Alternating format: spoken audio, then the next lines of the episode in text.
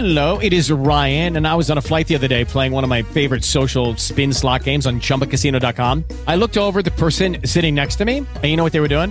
They were also playing Chumba Casino. Coincidence? I think not. Everybody's loving having fun with it. Chumba Casino is home to hundreds of casino style games that you can play for free anytime, anywhere, even at 30,000 feet. So sign up now at chumbacasino.com to claim your free welcome bonus. That's chumbacasino.com and live the Chumba life. No purchase necessary. BGW. Void were prohibited by law. See terms and conditions. 18 plus.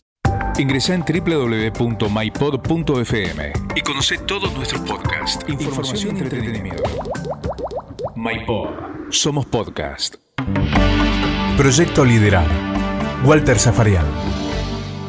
Vamos a abrir un nuevo capítulo en nuestro proyecto Liderar y allí está Guillermo Coppola para charlar con nosotros. Guillote, ¿cómo te va? ¿Qué tal, Walter? Placer inmenso escucharte. Igualmente. A ver, ¿cuál fue tu primera vez con Maradona? Primera vez con Maradona, tete a tete, eh, el día de la firma de su transferencia a Boca Juniors.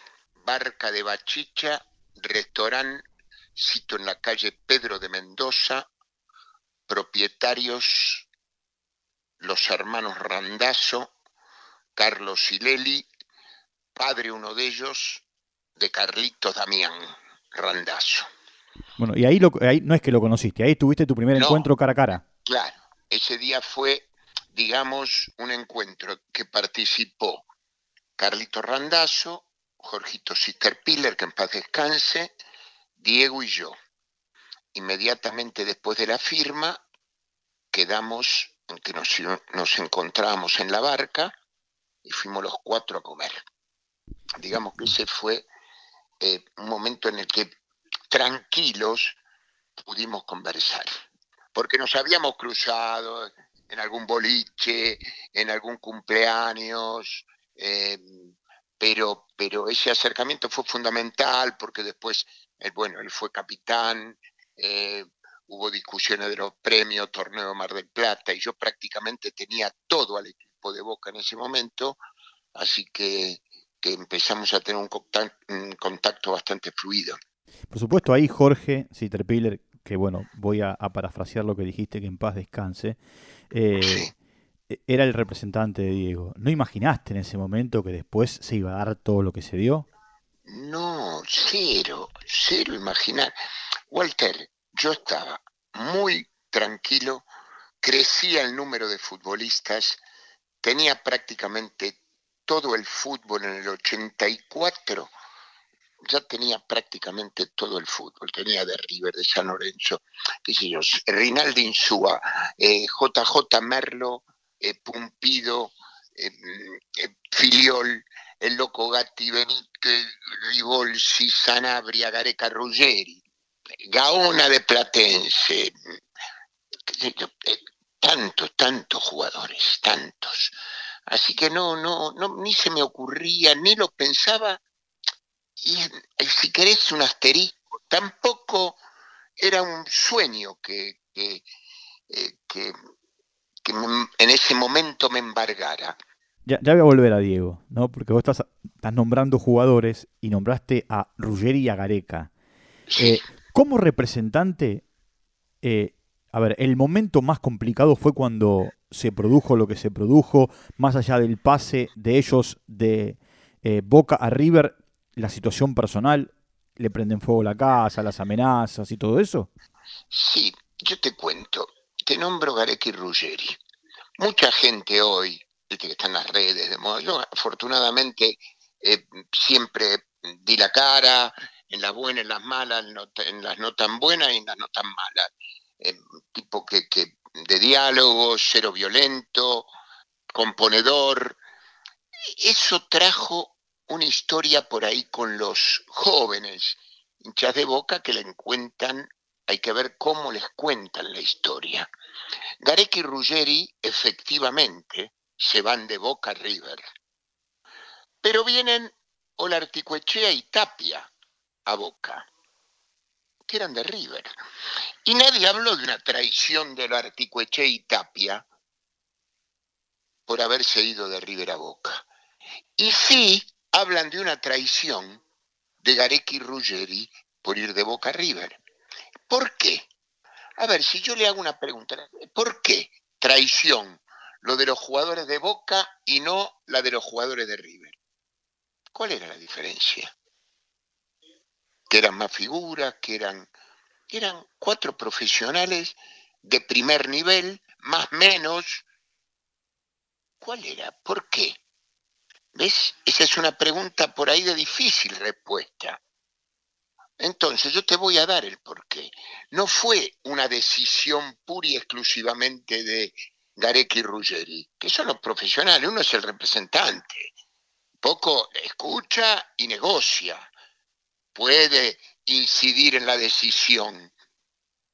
Pero la decisión siempre, en mi caso, de los cientos de futbolistas que, que manejé, siempre fueron del futbolista y de su familia.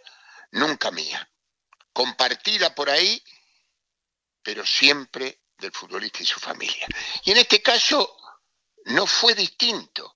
Lo que pasa que el fútbol estaba parado.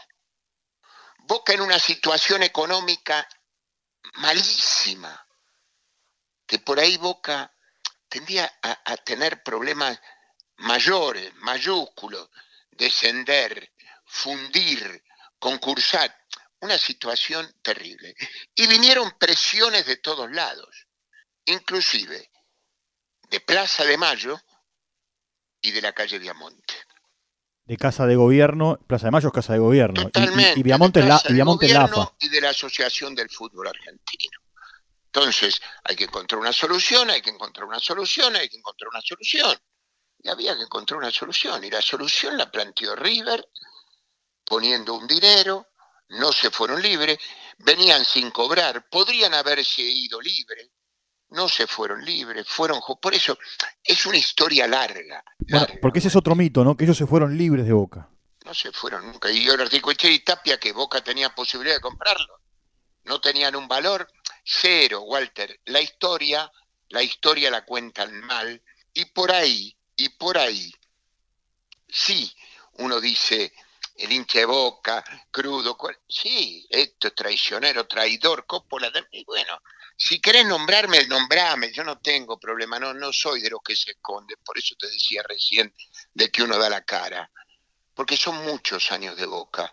Socio vitalicio, pago mis plateas, pago mi- eh, los adicionales, pago todo. Y nunca me llevé un peso de boca. Eso es lo bueno. Entonces lo puedo decir porque aquel que mínimamente pueda demostrar que un peso me llevé, me lo hacen saber. Y yo, como le diría, sí, mira, esto. No existe, Walter, no, existe. Como se dice habitualmente hoy, ¿eh? que dicen los pibes, surfeaste la ola ¿eh? Eh, en ese momento. Pero en, e- en esa situación, en esa situación, te tocó jugar con Ruggeri. Te tocó jugar con Ruggeri. La foto de aquel, de aquel partido, vos estás a- eh, de brazos cruzados y, y Gatti te toma por, por la espalda, por el hombro. ¿En, en Bragado fue? Totalmente, 12 de octubre del 80.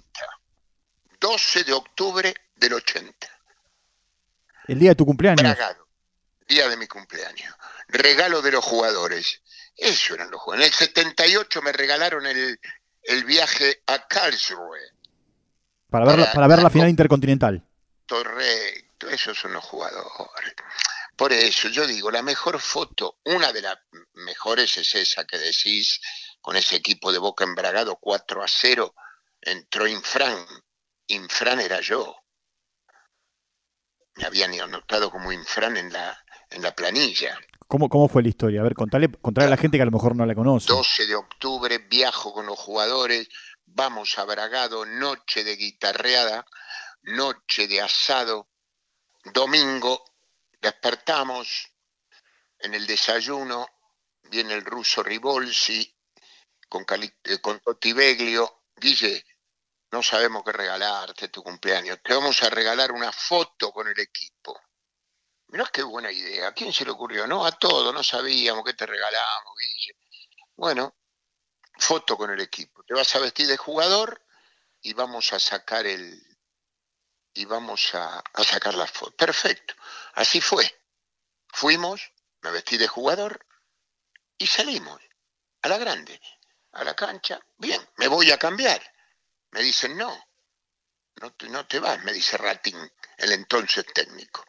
Quédate en el banco. Un año difícil el de Boca en el 80, ¿eh? Muy difícil. Entonces, bien, nos quedamos. 1 a 0, 2 a 0, 3 a 0, tres goles de Outes. Vamos al vestuario. Vamos al vestuario, me empiezo a sacar la ropa. Yo siempre ligerito para sacarme la ropa, ¿eh? Un entrenamiento muy importante. ¡Ping! Me saco la ropa, ratín que me ve. ¿Qué pasa, Guillermo? ¿Tan apurado estás? ¿Qué te querés ir? Quédate en el banco, vamos ganando 3 a 0. Bueno, está bien, eh, rata. Como vos digas, pum, me quedo en el banco. En el banco estaba el doctor Feris, que pan descanse, el toro Quintieri, que paz descanse, Totti Beglio, el Rata y yo. Nader y Bornik, dos dirigentes eternos de Boca Junior. Bueno, empieza el segundo tiempo, sentadito ahí, 15 minutos gol de Boca. Outes, todo el equipo al banco. Ahora Rata, ahora Rata, ponelo ahora. Recién en ese momento me doy cuenta de que era para mí. Entonces Ratín le dice a Toti, Toti, caliente con Guillermo. ¿Qué caliente querés? Dije, no, rata, yo no voy a calentar nada. Guillermo, por favor, anda, calenta, que es un papelón. Y voy al lado de Beglio. Ni bien camino dos pasos, Toti me dice, levantate las medias, mira las rodillitas que tenés. Lo que menos son de futbolista y de repente escucho, Ratín, ¿a quién vas a poner a Cristóbal Colón? Uy, le dije, Toti, me voy, me voy, me hace mal el estómago. Toti, no puedo moverme, movete, cagón. Con nosotros, los picados, jugate, haces el canchero. Movete. ¡Ratín! ¿A quién pones al chofer del micro? Todo para mí eran esos gritos. Los gritos que no, no se podía creer. De repente voz del estadio. Cambios en boca. Sale Cosia. Entra Beglio. Sale Outes, que había hecho los cuatro goles. Entra Infran. Entonces, Infran, ¿recordás de Infran? Eras vos. Claro, pero yo no sabía que era yo. Yo dije, Zafé, entra Infran. Infran, que yo no lo había visto, pero como dijeron Infran, yo me quedé tranquilo, dije que entre Infran. Mirá los nervios que tenía, y no entré. Y Oute salió. Y la gente empezó una silbatina general. Entonces viene Carlito Randazzo y me agarra de la mano. Me dice, Guille, vos sos Infran. Uh. Bueno, primer pelota Marito Sanabria, me mete, o el chino, no, el chino Benítez me mete un pelotazo, no la podés agarrar, con un medio mundo no agarrabas esa pelota, y yo la quiero parar, y me pega en la rodilla, y se va afuera. La cancha ya directamente estaba, no, no, no, terrible, terrible la cancha. Me voy, agarro en caro para irme. Me iba al vestuario, ya porque estaba descompuesto. De repente me llega la pelota. Y padre, que era el referee, seguí, Guillermo, seguí, seguí, Guillermo. Estaba adelantado yo 25 metros, porque ya me iba al vestuario. Me había un tiro libre para Boca, me la dio Ribolsi, me sale el arquero. Y de atrás del arco me gritan, pegale, Guille, pegale. Tenía un hincha. Era el profe Álvarez. Agarré y dije, no, no va. Me pego, le pego tres dedos. El arquero gira y la agarra, del rebote la agarra. Bueno, y ahí me agrandé. Ahí me agrandé y jugué los mejores 25 minutos de la historia. El sueño cumplido. Pasaron 40 años, ¿no? De ese partido. Pasaron 40 años, echaron a Ratín, porque Armando lo echó, Alberto J. Por- porque hizo lo que hizo con vos. No, por supuesto, Borni y, y Nader complicadísimo, la comisión, fue un revuelo total y para mí fue un, gol- un golpe mediático tremendo, pero el sueño del pibe cumplido. Así que yo agradecido a ese equipo, agradecido a estos chicos que, que bueno, que siguen siendo amigos, soy el loco, todo, el ruso, que te voy a decir, Carlito, laburamos juntos. O sea, cosas que, que la vida nos presenta y, y que yo estoy agradecido. Bueno, vuelvo, vuelvo a, a- Maradona, ¿no? Eh, con Maradona, eh, vos tuviste la posibilidad de llegar a lugares donde quizá en tu vida hubieses imaginado. Porque una cosa es estar en la Plaza San Pedro con mucha gente viendo la homilía del Papa, y otra cosa es que Juan Pablo II, en ese momento, el Papa de turno, se acercara y te diera la mano. Pero, eh, pero eh, Walter, cuando yo digo, la gente, viste, muchas veces no habla de Maradona, eh, este habla de Maradona, es verdad, yo hace 16 años que no estoy con Diego, pero sigo Copa Argentina en la organización de la novena edición, sigo acompañando a la selección en los partidos amistosos, hago radio cuatro horas por día, o sea, 16 años después de Maradona. Y hacemos esta entrevista, hacemos esta nota, recordamos momentos. No es que yo provoco hablar, es que es una vida al lado de Diego. Habiendo pasado momentos increíbles, por eso te dije, de los buenos, de los muy buenos y de los malos y muy malos. Pero bueno, pero es la vida misma. Como vos decís, yo tuve una vida de película, por eso jamás voy a hablar mal, porque siento la obligación y el agradecimiento eterno de haber tenido la vida que tuve, porque no la tuvo nadie. Y yo no fui Maradona, ni soy Maradona, ni me creí Maradona, ni me creeré Maradona, pero sí el hombre que estaba a su derecha, o a su izquierda, o atrás, nunca adelante, pero viviendo palacios, el de Buckingham, la reina de Inglaterra, el palacio de España, la, la zarzuela creo que se llama, eh, con el rey de España, el rey Juan Carlos, líderes políticos como Gaddafi, Fidel Castro, actrices, Sofía Loren, Catherine Deneuve, tantas otras, deportistas del mundo, de Pelé al que vos quieras, todos eh, cantantes, eh, Ramazzotti, Eduardo Benato, el de esa canción de los mundiales de Italia 90, Sí, claro. que venía a cantársela Diego en los pianos bar de Nápoli, tantas cosas vividas que uno no se puede olvidar. ¿Cómo fue la historia con el Papa? Porque estabas vos y aparte, y Diego, y Estaba- estaba toda la familia, estaba hasta, hasta Don Sí, Diego. Doña Tota, Pochi, eh, la, Dalma, porque tenía que bendecir a Dalma. El Papa, la intención fue esa, ir para que bendiga. Y esto fue un jueves y la entrevista se la dieron el lunes. El Papa tenía ganas de ver a Diego.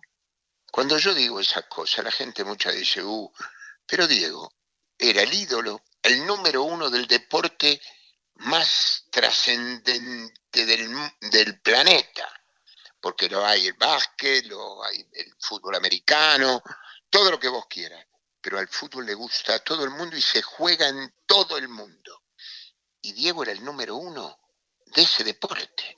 Entonces todos querían tener algo con él. Pido la audiencia, me la dan.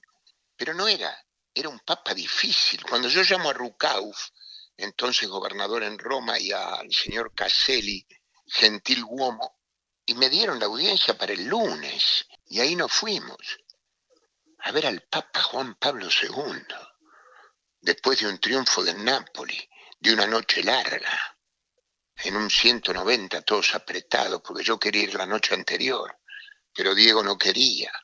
Diego quería ver noventésimo minuto, se veían los goles, le habíamos ganado al Udinese, gol de media cancha de Diego, había llegado don Diego y doña Tota de Buenos Aires con una sopa paraguaya la sopa paraguaya que es toda de garbanzo, como una fainá, la grasa que salía de la caja en el palco de honor del, del San Paolo.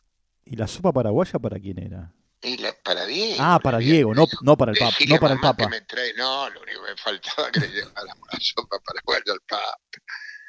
Fuimos desastre. Éramos los locos entrando al Vaticano. Hay una foto de Don Diego eh, que, claro, al Papa no se lo puede tocar.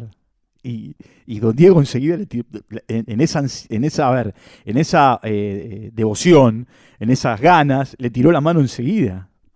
¿Cómo? Lo abrazó prácticamente Walter, porque estaba cansado, veníamos del viaje, salimos, llegamos 7.52, teníamos que pasar la Guardia Suiza, llegamos 7.45, cambiándose en la puerta del, del Vaticano, los guardias suizos que nos inmutan, mirándose entre ellos, riéndose de lo que éramos. Hicimos ese pasillo corriendo, el Papa que venía, incienso, porque nosotros veníamos con algunos problemas, ¿entendés? Tomacar, el producto de tanta sopa paraguaya, en una sala reducida, y don Diego, cuando lo ve al Papa, lo ve, se emociona y lo abraza. Y el Papa lo- se quedó con la mano en el, hombro, con, el del hombro con él. De ahí nos pide el Papa verlo solo. Diego no quería, estaba fastidioso, ya se quería ir, el techo, mira esta gente, los pobres en el mundo, y ahí estaba. Entonces le digo, Diego, Claudia, la mamá, le dice, nene, vino, bendijo a- Dalma, ¿cómo no vas a ir? Bueno, se sientan en un sillón. El Papa le pide que le cuente el gol de la mano de Dios. El Papa, Juan Pablo, no este Papa que es futbolero. Juan Pablo y le cuenta que él ju- ju- jugaba de porte, yo jugaba de portieri cuando ero piccolo. Yo jugaba al arco cuando era chico. Come? Giusto de portiere. E perché?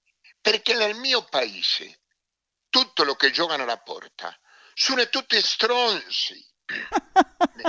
Le dijo al Papa que era un voluble, porque jugaba al arco. Sí, el, el dueño de la pelota en realidad, ¿no? No, una locura, una locura. Que después nos dio un rosario a cada uno y él vio que era igual al de todo y el Papa le dijo que era un rosario diferente y se puso como loco. Dijo, ma cosa estáis diciendo? Este rosario es igual a todo. ¿Entendés? No, no, una locura fue ese viaje. Pero esto las cosas que tenía Diego, que daba vuelta cualquier, cualquier. Bueno, acordate, acordate de Trigoria. Acordate de Trigoria en el Mundial 90. No, Eh. bueno, Trigoria. Te voy a decir Walter, Trigoria, la Ferrari, la Lamborghini, la Lamborghini, la limusina. Y llegamos a la final del mundo. Mira lo grande Lo- que los, será. los picnic, ¿no? En el parque. ¿Te acordás?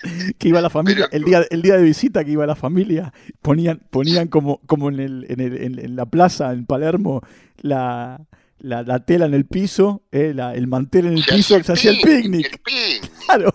Una vida de película, Walter querido. Una vida de película. Ahora, Guille, eh, por supuesto, hay un montón de situaciones que son tuyas y de Diego, ¿no? Eh, que por supuesto no salen a la luz, que no se cuentan, que son de ustedes, todo lo que vivieron en Cuba, eh, todo lo que, bueno, lo que vivimos en Colombia. ¿Te acordás el día que fuimos a comprar la ballesta? ¿Cómo no? Me acuerdo, mira qué memoria tenés. Muy bien, Walter. Qué cosa. Él, que- él quería, una, él totalmente. quería una ballesta y, y no era el cumpleaños de él, sino que era el aniversario del día que él había debutado. Y vos me dijiste, fuimos, ah, fuimos a Chipi Chape, y vos me dijiste, ¿qué, qué le, qué le compro? Quiero una ballesta. Y compraron una ballesta. A ver, contame, haceme, haceme- a ver, recordámelo, Walter, Estábamos, vos. estábamos en Cali, en Cali. ¿Te acordás? Sí, Que, que a él lo, lo operaron de la rodilla. total, muy bien, muy bien. Bueno, y eh, era justo el día en el que se cumplían un aniversario de eh, que él había debutado en primera. Y, y él quería una ballesta. Y le compraste una ballesta de regalo. Qué bárbaro. Bueno, una ballesta que Sí, después... sí, me que- acuerdo, que- me acuerdo de, de que fuimos a comprar y que fui con vos, me acuerdo perfecto. Lo operaron de la rodilla, estábamos en Cali, todo eso, pero de la ballesta no me acordaba. Mira vos, Eh, me más- hiciste otro, un cuento, este nuevo cuento. Bueno, es más, de ahí vinimos a Buenos Aires vía Chile para el partido de despedida. total, total. Qué locura ese día la cancha de Boca. ¿eh? No, te- te- no, quería, no quería ir. No, No quería ir ah, decí- me dijo, decime- decímelo a mí. No voy. no voy No voy. porque... Digo, pero ¿cómo no vas? ¿Qué, te pasa? Me dijiste que la cancha iba a estar llena, está vacía. Le dije, si no abrieron la puerta todavía, faltan, ¿cómo nueve, va faltan nueve horas. Claro. Qué locura. Yo me acuerdo que íbamos en el micro, íbamos en el micro con los jugadores y en un momento eh, Coco me dice, ¿es cierto que no quiere venir? Coco era el técnico de uno de los equipos, el otro, Sí, el otro era el seleccionado argentino. Eh, ¿Cómo que no quiere venir? No, ahora viene, Coco, tranquilo. Eh, ahora, ¿qué, qué de figuras vinieron a ese partido? eh? Todo, todo el mundo. Quería estar todo el mundo. No pudimos, no, no, no había lugar para tantos. No había lugar para tantos. Mirá, mirá que a mí, a mí me tocó eh, en aquel partido, bueno, por, por el hecho de, de que me contrataron, eh, ser el encargado de contactar a toda esa gente que vino a, a jugar y, y a, y, a, y a- y a darle el tributo a Diego, ¿no? Eh, porque muchos, muchos vinieron simplemente para, para darle un tributo y sin jugar. Yo sé, Valdano, por ejemplo. Jorge no jugó, pero vino. Me tengo que juntar con vos, Walter, así hacemos la historia más, más, más acorde, porque tenés más memoria que yo. Pero, pero vos sabés que yo, eh, es- ese fin de semana, el partido fue un sábado, ese fin de semana fue mágico, porque era compartir en un hotel, que fue el Hilton en Puerto Madero, con las grandes figuras del mundo, de Pelé para abajo, todos los que quieras. Y las figuras, las figuras del seleccionado argentino, más Bielsa, que era el entrenador. Todas las figuras del seleccionado argentino. Y, eh, y por supuesto, con el eh, zorrito cantando en la cancha, Diego diciendo la famosa frase, la pelota no se mancha. Total. Y después, yo me no. equivoqué y pagué. Exacto. equivoqué y pagué. Bueno, y después, pará, y después eh, el- el- el- en, en el subsuelo del hotel, cuando otra vez el zorrito se puso a cantar después de la cena. Sí, sí, total, total. Buenísimo. Historias buenísimas. Ahora, ahora Guille, Tenemos que seguir haciendo más. sí, por supuesto. De- decime, eh, hoy, hoy vos tenés una relación con Messi, ¿eh? porque viajás con el seleccionado argentino, Sí. Eh, y muchos lo comparan a Messi con Maradona o a Maradona con Messi. Yo digo que no, que no hay que compararlos, porque en definitiva Messi es Messi y Diego fue Diego. Diego calzó en una etapa donde el seleccionado pudo ganar y lamentablemente a Messi le caen porque no es campeón con el seleccionado. ¿Cómo ves e- esa historia vos? No, eh, yo te cuento, hablamos mucho con Lío en los viajes, sobre todo en los viajes, por ejemplo, este último que hicimos de Riyadh, de Israel a Arabia, que, viajamos en, en- business, y él venía con el Kun y yo contándole historias y en la cena. Y él sabe cuál es mi pensamiento, lógico. Para mí, como te decía antes, agradecimiento eterno, eh, devoción, cariño, sentimiento puro. Por eso yo no compa, pero feo. eh, Messi es, es grandísimo, es inmenso, una carrera larga, eh, colmada de triunfos y de logros. Por ahí Diego más corta, eh, con el problema que todos conocemos, que no, no, no. Yo digo, le restó muchísimo, pero así todo un grande. No se puede parangonar, yo digo que no se puede parangonar. Pero Walter, grande los dos, pero Messi sabe y disfruta de las historias de Diego cuando yo se las cuento. Claro. Bueno, aparte fue, fue Die- Diego fue técnico de Messi. Sí, sí, total. Y el Coco Basile es el único técnico que dirigió a Messi y a Maradona. Claro, en el mundo no hay otro. No hay otro. O sea, por eso uno está rodeado siempre de, de gente como de vos, como con vos, Walter, que tenés más historia que yo. Por supuesto, eh, debe haber habido un montón de personajes que lo que querían hacer contigo era cholulear, la foto. Y por eso, ¿eh? ¿O no? Sí, muchos, era así. Era así, Waltercito, mucho tiempo, Y, mucho, y- y- mucha gente. y llamaba, y llamaban bueno. para que fueran de un lado al otro del mundo. Totalmente, permanentemente. Por eso te decía, inmenso el personaje, inmenso. Pero le pegaron una patada en el culo como él lo definió, lo mandaron a la cima del mundo. Y ahí estuvo, sin saber para dónde tenía que agarrar. Y tan mal no le fue. Ese es el resumen, Waltercito lindo. Bueno, eh, por supuesto, vos te imaginás que te voy a llamar en otro momento para hacer No, una, bien segunda vamos parte. A seguir porque vamos a seguir para la segunda Vamos a hacer una segunda Quiero parte. mucho. Yo también, Guille. Un abrazo, un, gigante. un abrazo grande. Guillermo Coppola, aquí en nuestro proyecto Liderar. Proyecto Liderar. Con Walter Zafarian. Producido por MyPod.